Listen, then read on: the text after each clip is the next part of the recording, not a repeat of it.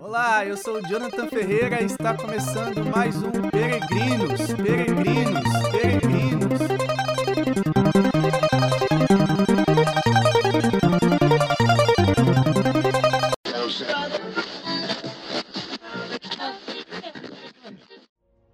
Olá, esse é mais um podcast Peregrinos. Bem-vindo a você que já acompanha há algum tempo esse podcast e você que está conhecendo esse podcast, que é a sua primeira vez, esse é o seu primeiro contato, a primeira experiência, muito bem-vindo.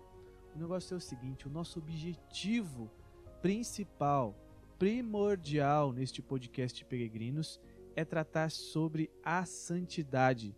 Por isso, desde o primeiro episódio já foi anunciado que nós iríamos estudar, ir a fundo sobre tudo o que diz respeito a um caminho sério de santidade.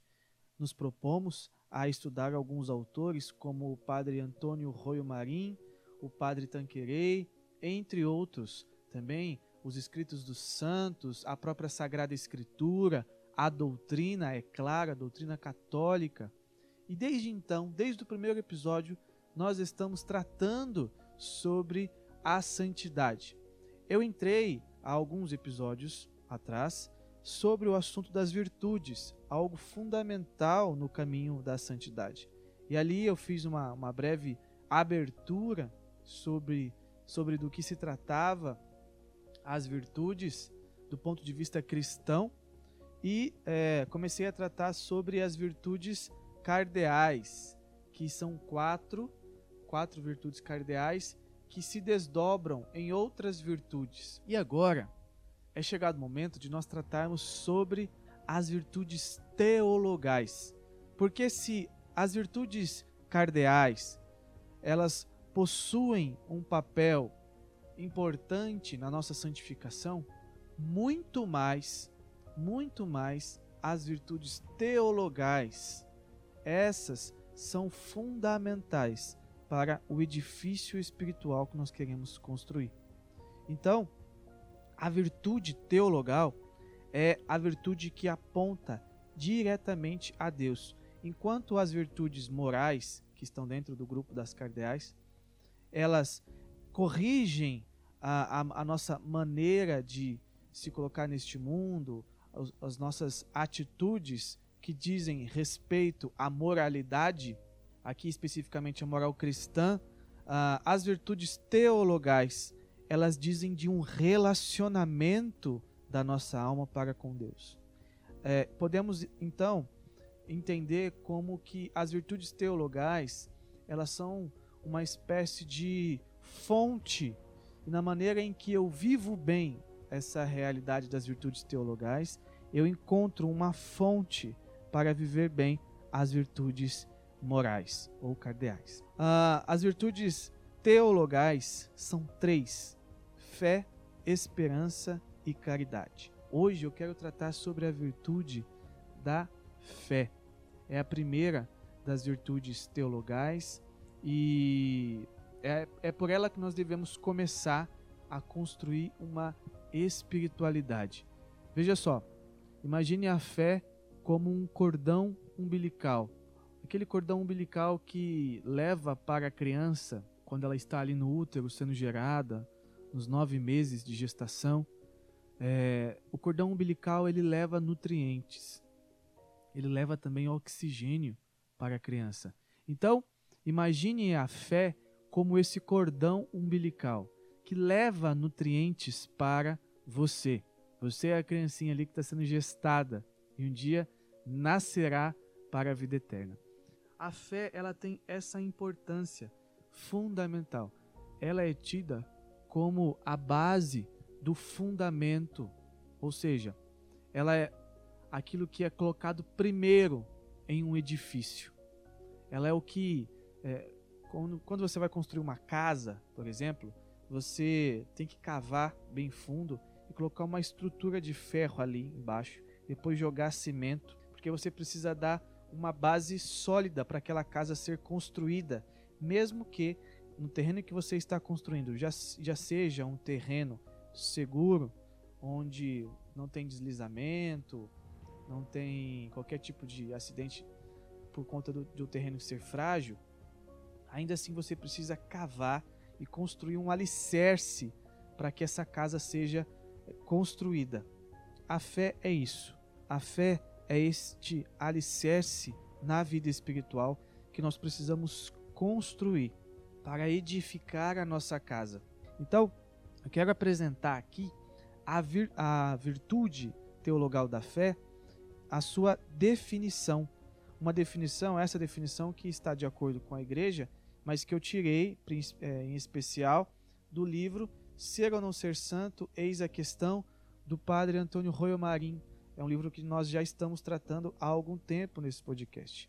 Olha só o que ele diz sobre a virtude da fé. A fé é uma virtude teologal que inclina nossa inteligência para concordar com as verdades reveladas, sendo que isso acontece sob a ação da vontade e da graça.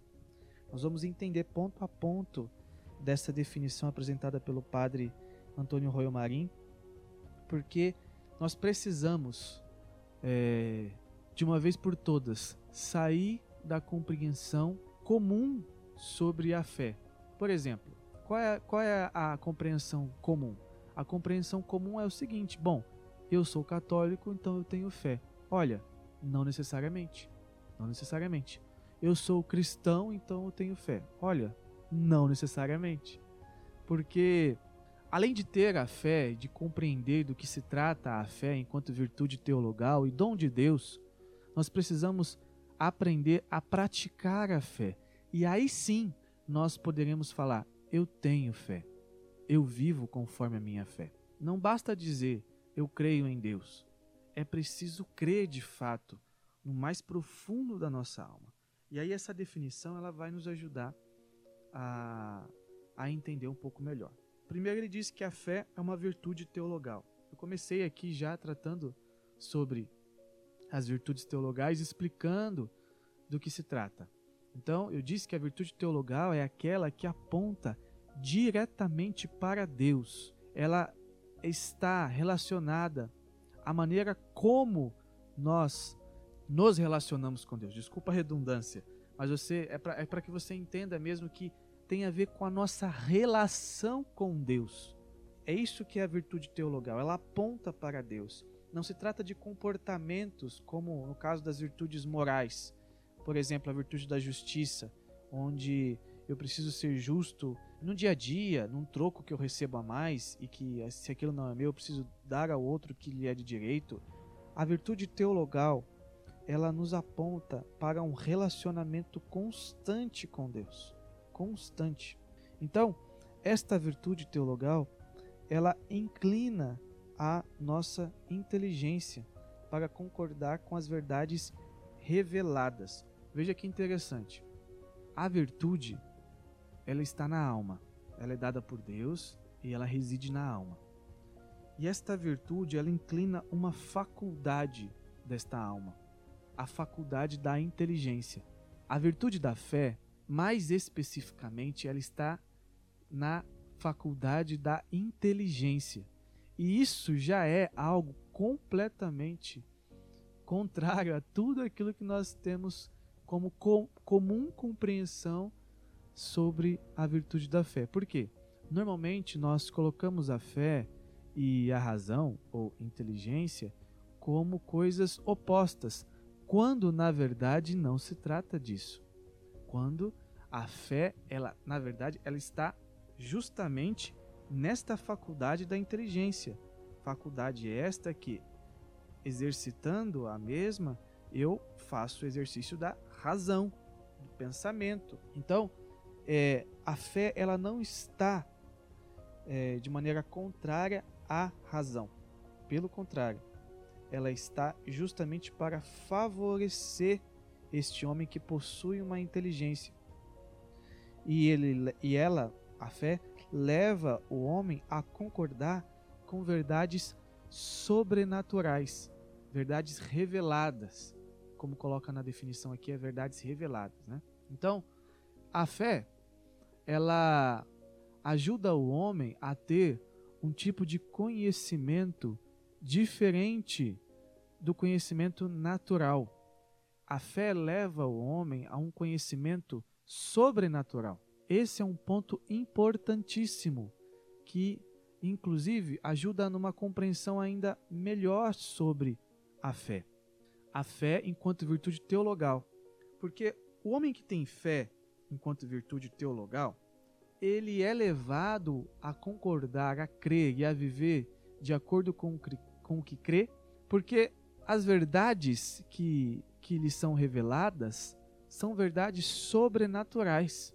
O objeto é esta verdade sobrenatural. Não se trata de uma verdade natural. Para entender melhor, vamos aqui citar um, colocar dois exemplos. O primeiro é: eu entro numa farmácia eu preciso comprar um remédio para sinusite. E aí eu entro numa farmácia com uma receita médica para comprar esse remédio. A primeira coisa, eu depositei a minha fé no médico onde no qual eu passei em consulta para ele me receitar um determinado remédio que eu não tenho conhecimento na área para para fazer, então eu confiei a um médico. Isso, eu tive fé que o médico estudou, que o médico tem um determinado conhecimento. Passei numa consulta, peguei essa receita e fui para a farmácia. Depois eu entrego essa receita para o farmacêutico e ele vai lá na prateleira e pega o remédio que foi receitado. Em todo esse cenário, eu exercitei uma fé, mas não uma fé, não uma fé sobrenatural, mas sim uma fé humana. Por quê? A todo momento eu estou acreditando. Eu acreditei no médico que me examinou e depois receitou algo para mim, e eu acreditei no farmacêutico que olhou, leu a, a receita que foi me passada e pegou o remédio que a receita dizia que era para que eu é, tomasse. E ali ele me deu o remédio, eu comprei aquele remédio, levei para casa e eu tomei eu estou exercitando a minha fé. Eu acreditei no médico, eu acreditei no, no farmacêutico, mas tudo isso não passa de uma fé humana. O ser humano ele tem essa capacidade de acreditar, de depositar a sua fé, de confiar. Agora, quando se trata da virtude teologal da fé, que inclina a inteligência para concordar com verdades reveladas, nós estamos falando de uma outra coisa. Eu estou falando de um homem que tem uma virtude sobrenatural, uma virtude teologal, virtude da fé, e essa mesma inteligência que é capaz de depositar a sua fé de maneira humana, natural, em um médico, em um farmacêutico, agora esse homem que possui essa inteligência, ele deposita a sua fé de maneira sobrenatural a verdades reveladas. Que verdades são essas? Bom, essa verdade é a Sagrada Escritura, essa verdade é a doutrina da igreja, essa verdade é a tradição da igreja, essa verdade é ah, os ensinamentos dos santos, são os ensinamentos dos santos. Então, aqui nós estamos falando de um exemplo de uma fé sobrenatural. Eu não estou acreditando simplesmente em coisas é, humanas deste mundo que um dia vai acabar. Eu estou acreditando naquilo que o próprio Deus revelou de diversas formas, seja pela Sagrada Escritura, seja pelo ensinamento da igreja, seja pela, pela biografia dos santos, e eu estou ali depositando a minha fé. Eu estou construindo o edifício espiritual nessas verdades. E a definição continua do Padre Antônio Royo Marim. Esse movimento de, de fé, ele diz assim: isso acontece sob a ação da vontade e da graça.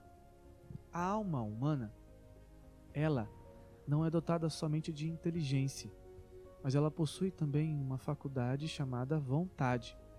E essa faculdade, uma vez que, pela fé, o homem contempla uma verdade revelada, por exemplo, pela fé, eu contemplo que honrar pai e mãe é um mandamento que contém, além de uma promessa, porque ele diz: honre pai e mãe e terás longos anos de vida.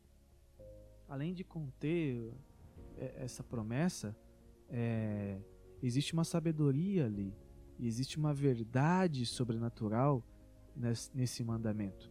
E meditando sobre isso, então, vendo pela fé, enxergando esta, essa realidade sobrenatural pela fé, agora a vontade, que é essa segunda faculdade, ela começa a concordar com essa verdade.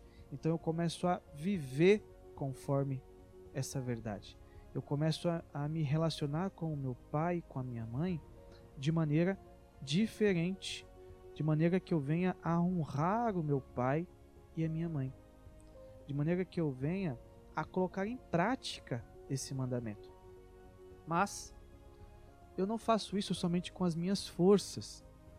O homem que tem fé, ele tem a sua vontade inclinada para concordar com a verdade revelada, mas ele tem essa vontade inclinada pela própria graça. Então é a graça que inclina a vontade deste homem, que faz primeiro com que ele veja a verdade e depois com que a sua vontade é, seja inclinada e ele consiga viver essa, essa verdade. Então ele diz: olha, tudo isso acontece sob a ação da vontade e da graça. Tudo isso se trata de, é como que, imagine aí, um motor com várias engrenagens. E uma engrenagem, ela vai mexendo a outra engrenagem e essa outra mexe uma seguinte e por aí vai.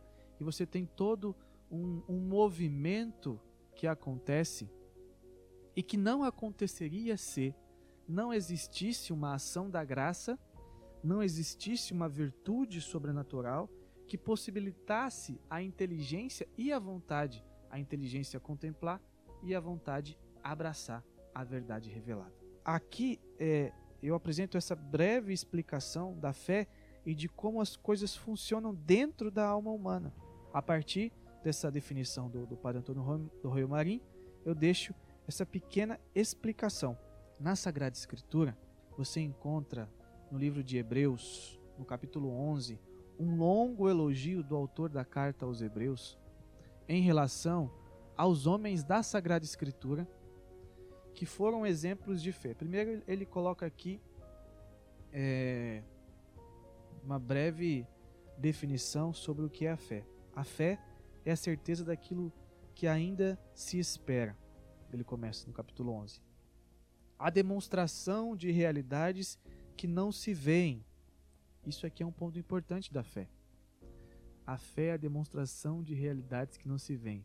No livro Ser a Não Ser Santo Eis a Questão, quando o padre Antônio Royo Marim trata sobre a fé, ele diz dessa particularidade da fé, porque a visão e a fé, a visão no sentido eu estou vendo aqui diante de mim o próprio é, o próprio Deus, por exemplo, eu estou vendo aqui diante de mim o próprio Deus. Esse tipo de visão e fé são coisas incompatíveis. Tanto é assim que quando o quando nós chegarmos no céu, a fé acabará, assim como a esperança. Porque ali no céu nós veremos face a face, como diz São Paulo. E só restará a caridade. Porque a caridade, além de ser o próprio Deus, Deus que é amor, além disso, a caridade não está relacionado com esta realidade onde eu preciso caminhar como se visse o invisível.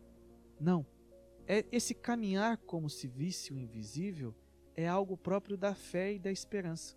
Caminhar como se visse o invisível é caminhar neste mundo, crendo que foi Deus que o criou, foi Deus que entregou seu filho para a redenção de toda a humanidade, e é Deus que nos espera para toda a eternidade. Vamos seguir aqui na carta de São Paulo aos Hebreus.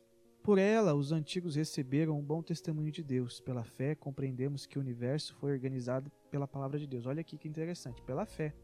Lá pelo, pela revelação, onde se lê no, no livro de Gênesis, com como Deus criou todas as coisas. Por isso que ele está dizendo, pela fé compreendemos que o universo foi organizado pela palavra de Deus. E ele continua, de sorte que as coisas visíveis provêm daquilo que não se vê.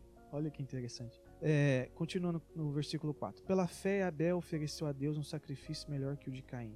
Pela fé, Enoque foi levado sem passar pela morte, não mais foi encontrado porque Deus o levou. Pela fé, Noé, avisado divinamente daquilo que ainda não se via, levou a sério o oráculo e construiu uma arca para salvar os de sua casa. Pela fé, ao ser chamado, Abraão obedeceu a ordem de partir para uma terra que devia receber como herança e partiu sem saber para onde iria. Pela fé, ele viveu como migrante na terra prometida, morando em tendas, com Isaac e Jacó. Pela fé, embora Sara fosse estéril e ele mesmo já tivesse passado da idade, Abraão tornou-se capaz de ter descendência, porque considerou fidedigno o autor da promessa. O autor, então, e ele continua, tem vários outros elogios a vários outros homens da Sagrada Escritura aqui. Ele vai relatando as figuras da Sagrada Escritura que depositaram a sua fé em um Deus invisível, Criador de todas as coisas, que os chama em determinado momento de sua vida a trilhar um caminho e a viver não em função deste mundo, mas em função de uma promessa, de uma promessa de redenção e de uma promessa de eternidade, de uma terra prometida que não é uma terra material deste mundo somente, mas uma terra celeste. Ele fala de Moisés, ele fala inclusive que Moisés foi aquele que permaneceu firme, como se visse o invisível. Olha que, que, interessante a realidade da fé.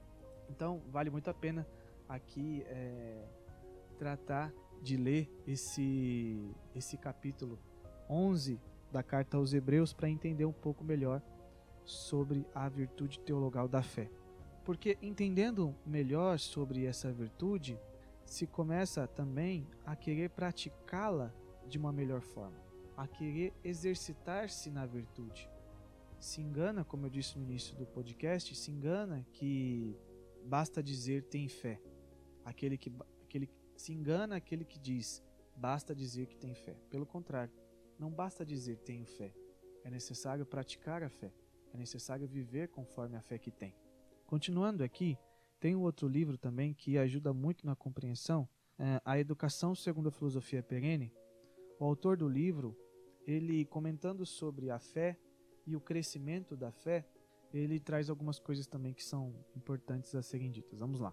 Primeira coisa é o seguinte: lá em Mateus 17, 20, Jesus, em um determinado momento, quando os apóstolos não conseguiram curar um jovem que um jovem que, que, que foi apresentado a eles, e eles perguntam a Jesus por que, que eles não tinham conseguido, Jesus responde o seguinte: Olha, foi por causa de vossa pouca fé.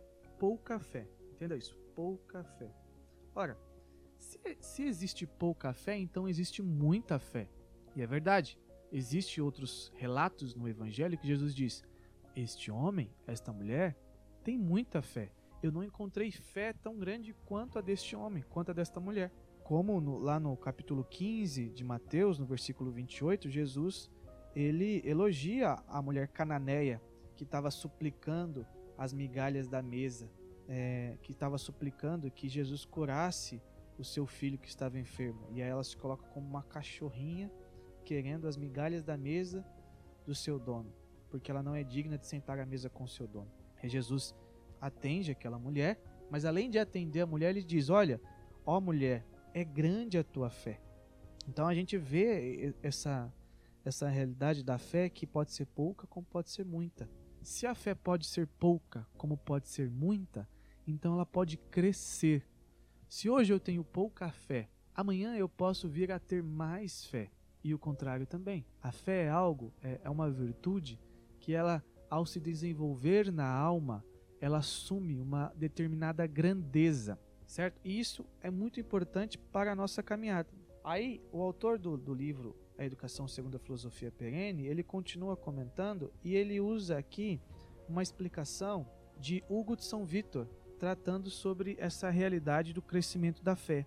Primeiro, ele usa aqui uma afirmação sobre a fé, dizendo que a fé é feita de conhecimento e afeto, isto é, a constância e a firmeza no crer. Aí ele vai explicar. Vou ler aqui conforme está no texto. Esta passagem não significa que a fé seja um afeto, ao contrário. A fé é um conhecimento. Este conhecimento, entretanto, é dotado de duas qualidades que lhe são distintas: a constância e a firmeza. O autor continua: Se é assim, porém, a fé pode crescer de dois modos. isto é, pelo conhecimento, quando lhes são ensinadas mais coisas sobre a revelação ou a ciência sagrada, ou segundo a constância e a firmeza. Aí ele pega aqui um trecho de Hugo de São Vitor. A fé de alguns é grande pelo conhecimento, mas pequena pela constância e firmeza. Já a de outros é grande pela constância e firmeza, e pequena pelo conhecimento. Outros, finalmente, há em que a fé é grande ou pequena, em ambas as coisas. Então aqui Hugo de São Vitor está dizendo o seguinte: olha, tem alguns que têm uma fé grande pelo conhecimento, conhecem as coisas, aquilo que, que diz respeito à Sagrada Escritura, que foi revelado pela Sagrada Escritura, mas não possuem uma constância e uma firmeza na vivência dessa fé. Entretanto, tem outros que não possuem tanto conhecimento como aqueles que estudam a respeito da Sagrada Escritura, do catecismo e tal, mas possuem uma grande firmeza e uma grande constância. E tem aqueles ainda que não possuem nem o conhecimento, nem a constância e firmeza. Tem aqueles que possuem o conhecimento, a constância e a firmeza. Então, aqui dá para perceber algo que é palpável na nossa realidade. Por exemplo, existem pessoas na, na igreja que não possuem um grande conhecimento sobre as verdades reveladas, sobre a ciência sagrada, sobre o catecismo, sobre o direito canônico, sobre tais e tais e tais realidades da liturgia. Mas essas pessoas, elas possuem uma constância e uma firmeza em viver o que é próprio da fé, mesmo não conhecendo tudo com as suas minúcias, com toda a sua profundidade essas, essas pessoas, ainda assim, possuem uma constância e uma firmeza em viver de acordo com a sua fé. Entretanto, tem aqueles que conhecem, conhecem muita coisa, conhecem o direito canônico, conhecem a, a Sagrada Escritura, conhecem o catecismo, conhecem a liturgia, conhecem as histórias dos santos e, e aí vai. História da igreja, tradição, conhecem muita coisa, mas não possuem uma constância e uma firmeza. Então, aqui a gente está diante de um problema. de um problema que precisa ser esclarecido. E aí o Goodson Victor ele continua a, a tratar sobre isso. Ele diz o seguinte: Na verdade, a constância e a firmeza na fé são mais louváveis do que a quantidade do seu conhecimento, pois o Senhor o manifestou claramente quando comparou a fé e o grão, ao grão de mostarda, que, se pela quantidade é pequeno, não é todavia pelo fervor. Vamos ver aqui a parábola do grão de mostarda, Mateus 17, 32. É, na verdade, a menor de todas as sementes, mas crescendo é maior de todas as hortaliças, e faz-se árvore de modo que as aves do céu vêm pousar sobre os seus ramos. Então, comentando sobre essa parábola colocada por Jesus, o Gudson Vitor diz o seguinte: olha, na verdade, a constância e a firmeza na fé são mais louváveis do que a quantidade do seu conhecimento, pois o Senhor manifestou claramente quando comparou a fé ao grão de mostarda, que se pela quantidade é pequeno, não é todavia pelo fervor. Mas o autor continua aqui, autor do livro. Isto não significa, conforme veremos adiante, que o crescimento da fé no conhecimento seja algo cuja importância deva ser desprezada e é verdade, porque São Tomás de Aquino, ele diz o seguinte, que de fato, quando o homem tem uma vontade pronta à fé, ama a verdade e meditando sobre ela, acolhe as razões da mesma, quando estas podem ser encontradas.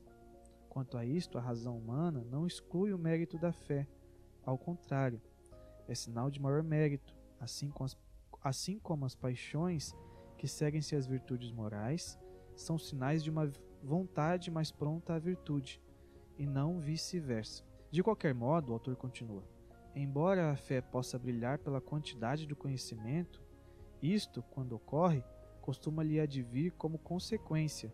A fé brilha entre os demais conhecimentos, em primeiro lugar, pela firmeza e pela constância. É isto que encontramos também escrito em São Tomás. Então, é, o que está ficando claro aqui como nós devemos progredir na fé, como nós devemos crescer na fé. Nós devemos crescer em conhecimento, sim, devemos cada vez mais conhecer aquilo que diz respeito à revelação, à Sagrada Escritura, à tradição, os escritos dos santos e tudo mais que corresponde à nossa salvação e à glória de Deus, mas, tem, mas também precisamos crescer na constância e na firmeza no crer, na constância e na firmeza da vivência da fé, porque isso tem um mérito e um mérito muito grande. E o próprio Jesus, ele exortou muitas vezes sobre essa constância e essa firmeza de fé que nós precisamos ter. Aqui está um ponto chave de entendimento e algo que deve ser levado é, de maneira a uma vivência equilibrada. O conhecimento e a vivência constante e firme da fé que conhece. E uma coisa complementa a outra. Agora eu quero apresentar aqui algumas coisas que o padre Antônio Rio Marim coloca no livro dele sobre o crescimento da fé. A primeira coisa que ele coloca, ele separa aqui entre aqueles que são os principiantes, as almas adiantadas e aqueles que já estão na, entre as almas perfeitas. Eu vou me prender somente nas almas principiantes, tá bom? Porque acredito que nós estamos aqui. Nós estamos começando ainda. Ele diz o seguinte: olha, são os que começam a viver seriamente a vida espiritual. Se você ainda não vive seriamente a sua vida espiritual, meu filho, então nem principiante você é. Você é sem vergonha mesmo, tá bom? Sua principal preocupação com relação à sua fé, o autor continua, há de ser a de nutri-la e fomentá-la para que não se perca ou se corrompa. Lembra que eu falei que a fé é como o cordão umbilical? Muito bem. Então, a sua principal preocupação aqui é não atrapalhar com que esse cordão umbilical funcione e te traga o nutriente e o oxigênio que você precisa. Você não pode atrapalhar a virtude a acontecer. Acima de tudo, você precisa ter a consciência de que a fé é um dom. É um dom de Deus, que é completamente gratuito e que você não é capaz de merecer. O fato de ser dom já está implícito que lhe foi dado sem merecimento mas lhe foi doado. Diante disso, a sua postura deve ser: Senhor, eu creio, mas ajuda-me na minha falta de fé. Marcos 9, 29. Esse, essa é a primeira dica que o padre Royal Marim apresenta. Olha, você precisa ter uma postura humilde, de reconhecer que você tem um dom, que é esta virtude teologal da fé, e você não é digno, Deus te deu como um cordão umbilical que te alimenta, te leva os nutrientes, que te leva ao oxigênio, e você precisa pedir a Deus a todo momento, Senhor, envia, envia esse nutriente, envia esse oxigênio, aumenta a minha fé, porque a minha fé é pouca, aumenta a minha fé. Esse deve ser um pedido humilde e confiante da nossa parte, o primeiro pedido. E esse pedido ele é atendido. Deus quer aumentar a nossa fé. É do interesse de Deus aumentar a nossa fé, porque isso está de acordo com a nossa salvação. Aquilo que está de acordo com a nossa salvação é algo que deve ser pedido com humildade, com fervor e com perseverança. Então, se você pedir com essa humildade, Senhor, aumenta a minha fé, a minha fé é pouca, aumenta a minha fé. Eu quero ser um homem que crê mais, que enxerga as verdades sobrenaturais, que busca viver as verdades sobrenaturais com firmeza, com constância. Eu quero, Senhor, aumenta a minha fé me dá esta força. Se você faz isso com esta humildade, com essa perseverança, Deus te atende, porque isso corresponde à sua salvação. Bem, e o autor continua aqui.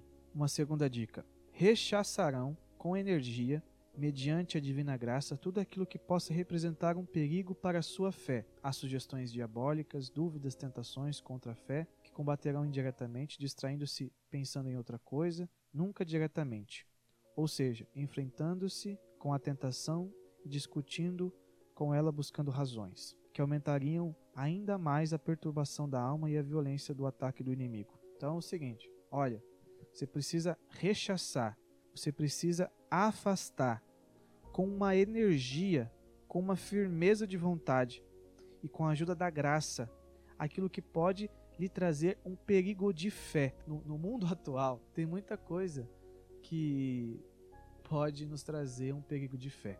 Por exemplo, um filme de terror que mexe com feitiçaria, é, coisas do tipo. Isso pode trazer um perigo de fé. Porque você está tendo contato com algo que é contrário à sua fé e que pode até mesmo te trazer uma certa contaminação. Um filme pornográfico. Você está tendo contato com algo que vai bagunçar os seus afetos, que vai te levar a pecar mortalmente e que vai esfriar a sua fé e até mesmo a, a, a tomar atitudes contrárias à sua fé. Isso precisa ser combatido. E isso precisa ser combatido com uma certa energia com uma certa. sempre com a ajuda da graça. Sempre com a ajuda da graça. E não ficar dialogando com essas, com essas ocasiões de tentação, com essas ocasiões que vão colocar a sua fé em perigo. Não se dialoga com a tentação. Não converse com a tentação. Não busque entender, converter aquele que te tenta se afaste dele, porque ele vai ser mais forte do que você. Ele é mais forte do que você. Ele continua aqui, o padre. As leituras perigosas ou imprudentes, nas quais ajuizam com critério anticristão ou mundano as coisas da fé ou da religião em geral. É verdade. Tem muitas leituras hoje, até mesmo leituras pornográficas, livros pornográficos, 50 tons de cinzas e aí vai. Livros que tratam ali de coisas que são contrárias à nossa fé, contrárias à castidade, contrárias à pureza, contrário ao amor de Deus, contrário a, ao respeito que se deve ter pelos pais, contrário à dignidade humana. E tudo isso vai contaminando você. Por quê? Assim como a fé ela pode crescer em conhecimento, quando você toma conhecimento de coisas más, o seu conhecimento ele fica embaralhado. Porque se você não tem o conhecimento necessário para desmascarar aquele mal, o mesmo mal que você não consegue desmascarar, porque a sua fé ainda é uma fé fraca em conhecimento, este mesmo mal é o mal que vai te afetar de tal maneira a você abandonar a sua fé. Isso acontece muito, muito. Pessoas que têm contato com autores que vão desvirtuando pouco a pouco o leitor, ao ponto dele chegar a negar a sua fé. Ele continua aqui: Esses principiantes devem procurar estender e aumentar o conhecimento das verdades da fé. Olha só que interessante. Estudando os dogmas católicos com todos os meios ao seu alcance, catecismo, obras de formação religiosa, é, homilias. Ele está dizendo: olha, você precisa alimentar a sua fé em conhecimento. Você precisa crescer em conhecimento. Então você precisa é, estudar sobre essas verdades de fé, essas verdades sobrenaturais, estudar os dogmas, estudar o catecismo, estudar a Sagrada Escritura, estudar livros de formação mesmo, que vão te ajudar a crescer na fé. Uma boa formação. Essa é uma dica fundamental, porque até então eu estava tratando de coisas que você precisa evitar. Ó. Você precisa rechaçar as tentações, rechaçar tudo aquilo que pode te contaminar. Você precisa se livrar de ocasiões que podem te levar a pecar, mas você precisa também se alimentar, se alimentar daquilo que que, que são daquelas que são as verdades da fé católica. Ele continua: Quanto ao crescimento da fé, procurarão fomentar com a repetição enérgica e frequente dos atos de fé e com prática das sábias regras para sentir com a igreja dadas por Santo Inácio de Loyola em seus exercícios espirituais repetiram com fervor a súplica dos apóstolos ao Mestre Divino. Veja bem, aqui ele está tratando sobre o ato de fé. Aquele que deseja crescer na fé, ele precisa aprender a rezar. A fé, que é uma virtude teologal e se encontra na no intelecto, ela age no intelecto. A fé, portanto, na medida em que o homem a exerce, ela é um ato da inteligência. E esse ato da inteligência, quando eu elevo a minha inteligência para Deus, eu estou rezando, eu estou me relacionando com Deus. Acontece que normalmente nós não fazemos isso. Nós não elevamos a nossa inteligência, a nossa mente para Deus. Normalmente nós, quando nos colocamos a rezar, nós fazemos isso de maneira distraída, de maneira a não estar concentrado naquilo que falamos, naquilo que pronunciamos. Isso não é a fé. Isso não é o exercício da fé. Isso não é oração. Uma oração distraída é uma oração que não tem mérito algum. É uma oração que, se aquele que Santa Teresa diz o seguinte: Se aquele que reza, é, ele não presta atenção no que diz, como ele pode esperar que aquele para quem ele reza lhe escute? Se ele mesmo, aquele que reza, não escuta, por que Deus o escutaria? Entende? A oração, ela implica uma atenção. É necessário ter uma atenção com as palavras, uma atenção para quem eu me dirijo. E quando eu tenho essa atenção, quando eu elevo a minha mente, quando eu elevo o meu pensamento a Deus e eu tomo consciência para quem eu estou me dirigindo, a quem eu estou me dirigindo. Quando eu converso com Deus com atenção, com fé, aí sim eu estou praticando um ato de fé. O melhor momento para se treinar isso é na hora da Santa Missa. Quando eu participo da missa, eu chego no horário da missa, eu não chego atrasado, eu chego no horário da missa, e aí eu participo de toda a celebração concentrado, concentrado nas leituras, concentrado nas respostas da oração eucarística, e aí eu recebo Jesus. E quando eu recebo Jesus, eu me recolho e converso com Jesus. Eu estou aqui colocando na primeira pessoa, né? Eu, eu, eu, eu, mas na verdade é, é só uma maneira de colocar ah, aquilo que você deve fazer. Então, você precisa começar a treinar o ato de fé. Eu já tratei disso em outros episódios no podcast. O ato de fé. Porque de ato em ato você cresce na fé. A cada ato de fé você vai treinando a sua alma e habituando a sua alma a recolher-se, a estar com Deus, a se elevar para Deus e a ter essa atenção para quem se dirige. E você fazendo esse movimento de atenção, de elevação da sua mente a Deus na Eucaristia, fazendo a sua ação de graças, permanecendo ali depois da missa, uns 5, 10 minutos, ainda fazendo a sua ação de graças com Jesus, enquanto ele está ainda no seu organismo, na espécie do pão e do vinho.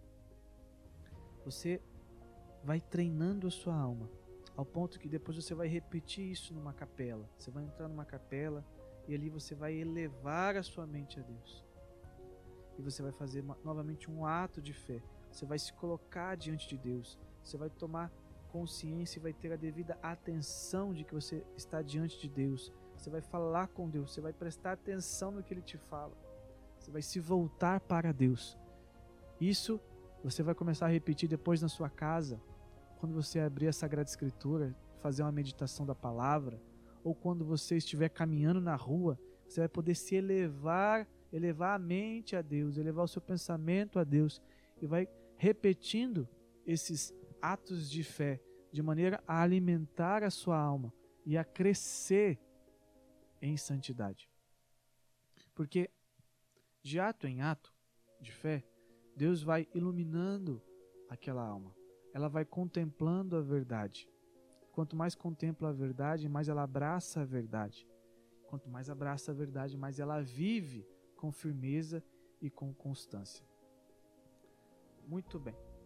É, esses são alguns exercícios a serem feitos. Eu quero agora colocar aqui é, alguns pecados contra a fé. Os pecados eu peguei também do livro Ser ou Não Ser Santo, eis a questão.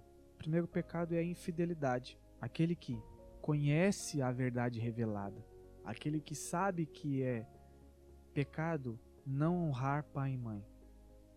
Que a lei diz: honre pai e mãe. Mas ele não honra, ele não é fiel aquele que é, fez votos religiosos, mas não vive como tal, aquele que é batizado, mas sequer vai na missa aos domingos, esse é um infiel. A heresia. A heresia é própria da, daqueles que fazem parte da igreja. Aquele que está fora da igreja não é capaz de fazer uma heresia. O herege, ele surge de dentro da igreja. E ele pega aquela determinada doutrina e ele desvirtua a doutrina, ele corrompe a doutrina e ele começa a propagar essa, essa doutrina. Isso surge muitas vezes por uma questão de orgulho, de vaidade, por não querer se submeter à doutrina milenar, à doutrina verdadeira, mas querer criar a sua própria doutrina. A apostasia. A apostasia é negar a fé, negar as verdades reveladas. Por exemplo, negar que a, a negar a dignidade humana, negar que desde a concepção já existe uma vida e, portanto, é, desta forma os cristãos são contrários a qualquer tipo de, de aborto. Aquele que se coloca é, favorável ao aborto e se diz cristão, esse é um apóstata. A, apóstata é aquele que é, não faz aposta, beleza? Apóstata é aquele que pratica a apostasia, é aquele que nega a sua fé. Um cristão que é favorável ao aborto, ele é um apóstata. Ele está negando a sua fé. Blasfêmia. Blasfêmia é um outro pecado contra a fé e nós vemos muito isso nos diálogos de Jesus com os fariseus, quando os fariseus chamam Jesus de Beuzebu, que era uma espécie de demônio, eles estavam blasfemando. Quando eles zombam de Jesus na cruz, Jesus estava morrendo ali por toda a humanidade, inclusive pelos fariseus, e os fariseus zombando de Jesus. Isso é um pecado. Os ateus também, eles, alguns, acabam cometendo esse tipo de pecado porque ficam blasfemando contra o próprio Deus. E até mesmo alguns cristãos, cristãos que, em vez de serem piedosos, em vez de conhecerem melhor a fé, cometem algumas blasfêmias quando falam sobre o sagrado, quando falam sobre a liturgia, ou quando não vivem a liturgia como deveria ser vivida. Não seguem a liturgia, mas criam a sua própria liturgia. Isso é uma blasfêmia. Quando não tratam a Eucaristia como deveria ser tratada com toda reverência e adoração. Isso é uma blasfêmia, entre outras coisas, né? E a cegueira. A cegueira, que é uma cegueira espiritual, nós vemos também nos fariseus, mas vemos muito no homem moderno. Por quê? O homem moderno, ele tem a fé como algo pejorativo, como algo antiquado, que ele não deve seguir. Que inclusive ter fé é sinônimo de fraqueza. Porque se hoje eu tenho a ciência, para que, que eu preciso de fé? Então, a cegueira espiritual, a cegueira do mundo sobrenatural, a cegueira que existe verdades sobrenaturais, ela é contrária à fé. Ela é um pecado contra a fé. É uma recusa da parte do homem em ter fé. É uma recusa da parte do homem de exercer algo que, dentre toda a criação, ele é o único capaz o homem é o único ser religioso na face da terra. E quando ele se propõe a uma cegueira espiritual, ele está negando esta sua capacidade. Que se nós formos, formos ver é, ao longo da história, toda a civilização tinha ali uma certa religiosidade. E o homem moderno negar esta religiosidade que lhe é própria é assumir uma cegueira e também praticar um pecado contrário à fé. Muito bem, é, aqui eu encerro esse podcast. Eu agradeço mais uma vez a sua paciência, a sua participação.